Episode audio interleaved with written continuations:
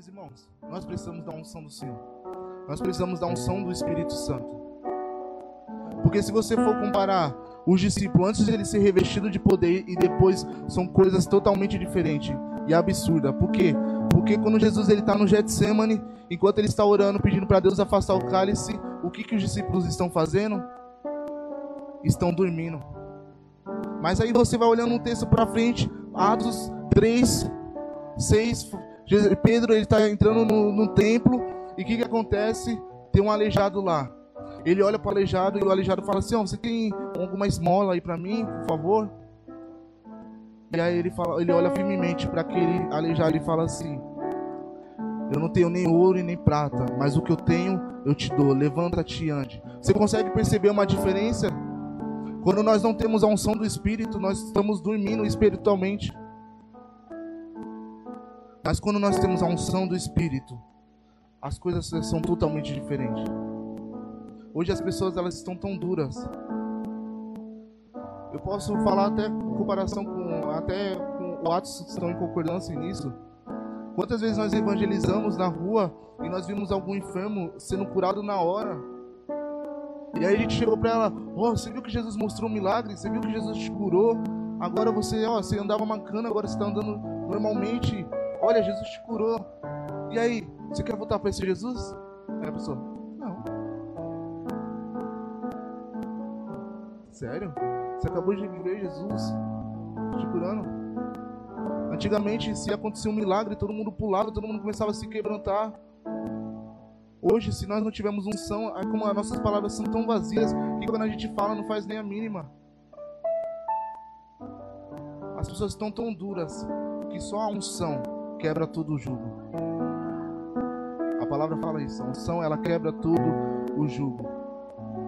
Sabe, você, não sei se você já entrou no, numa igreja, eu particularmente, quando era do, quando ainda era comunidade cristã um por todas, eu lembro que no início da minha caminhada cristã, antes de eu ir para a igreja, eu pedia perdão para Deus.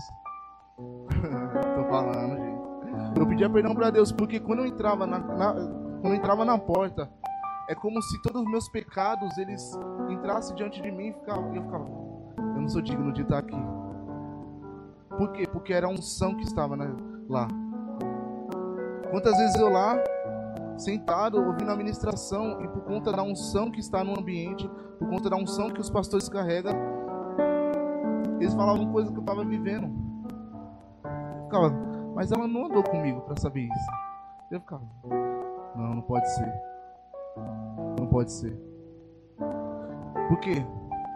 Porque eles carregam unção. Hoje as pessoas, elas precisam do milagre? Precisam. Mas o que elas mais precisam é da unção do Senhor.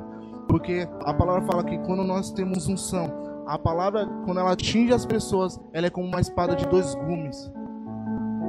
Nós precisamos da unção do Espírito. Porque você é evangélico há tanto tempo, você é cristão há tanto tempo, tem cristãos que estão assistindo a gente há tanto tempo, mas porque as nossas famílias ainda não foram salvas,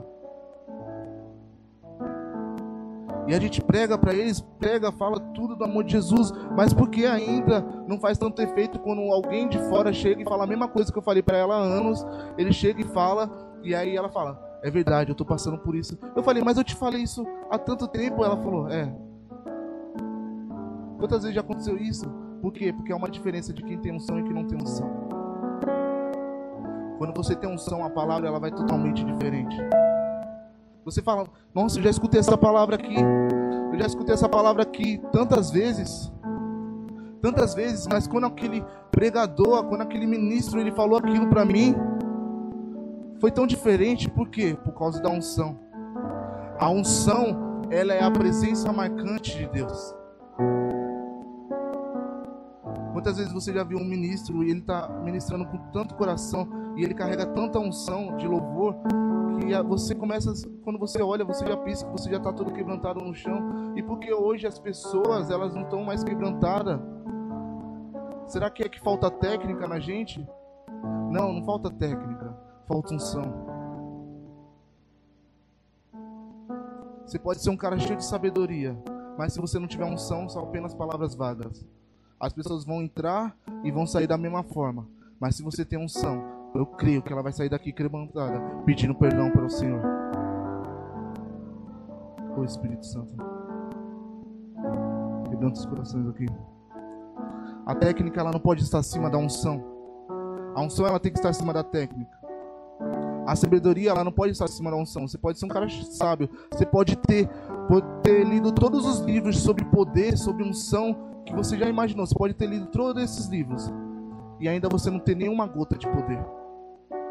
Por quê? Porque a unção ela é criada através de uma intimidade com Cristo. A unção ela é criada através da oração.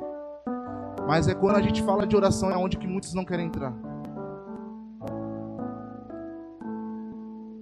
Eu, eu postei indignado esses dias no meu Instagram, falei assim: muitas vezes nós nos acomodamos com as migalhas de Deus quando Deus está nos chamando para um banquete. Eu falei isso. Eu falei. Esqueci o que eu falei. eu esqueci. Eu falei. E o banquete ele está no secreto. Mas quando nós falamos onde que está o banquete, é lá onde que as pessoas elas não querem entrar. Por quê? Porque para você ter unção, você precisa investir. Você precisa gastar tempo na presença de Deus. Você pode agora sentir a unção do Senhor. Mas se você chegar em casa e não cuidar da sua unção, você perde.